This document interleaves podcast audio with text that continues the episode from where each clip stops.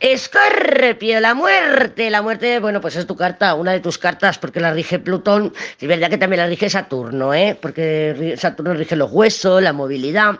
Y, eh, bueno, la carta de la muerte rige la movilidad también. Pero también es Plutón. Es la transformación. Una transformación que yo estoy aprendiendo muy bien ahora desde que estoy aquí en mi vida de, farmer, en mi vida de campo, en el que veo pues que las hojas caen, crean compost, eh, nutren las raíces, bla, bla, bla, y es un ciclo.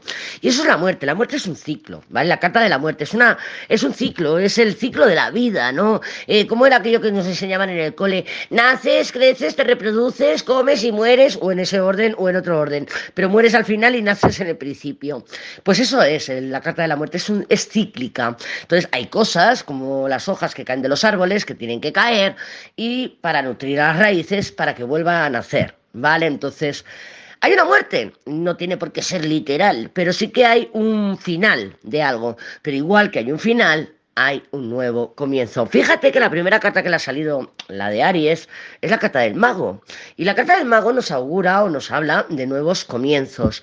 Nos está diciendo pues que hay algo que se inicia, hay algo que, se va a emprender, hay mucha energía Aries ya en el ambiente, aunque no se termine de manifestar, pero ya hay energía Aries en el ambiente. Yo soy muy ariana y la conozco bien y la noto, la noto, la huelo, la siento, la percibo, pero se va a empezar a sentir con más fuerza esta semana porque Venus va a entrar en Aries y, y Júpiter ya está en Aries y Júpiter, pues bueno, va a hablar con Quirón y tal. Entonces, esta semana o en estos próximos días, ya sabemos que la energía se puede dilatar un poquito en el tiempo, eh, hay algo que está llegando a su fin o hay algo que va a empezar nuevos comienzos, va a empezar a llegar a su fin.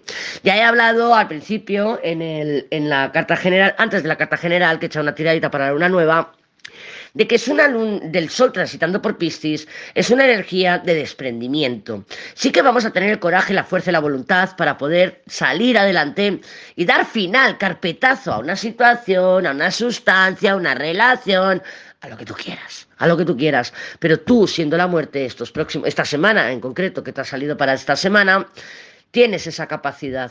¿A qué le quieres dar fin, escorpión? Y si no, hay algo que necesita ser regenerado.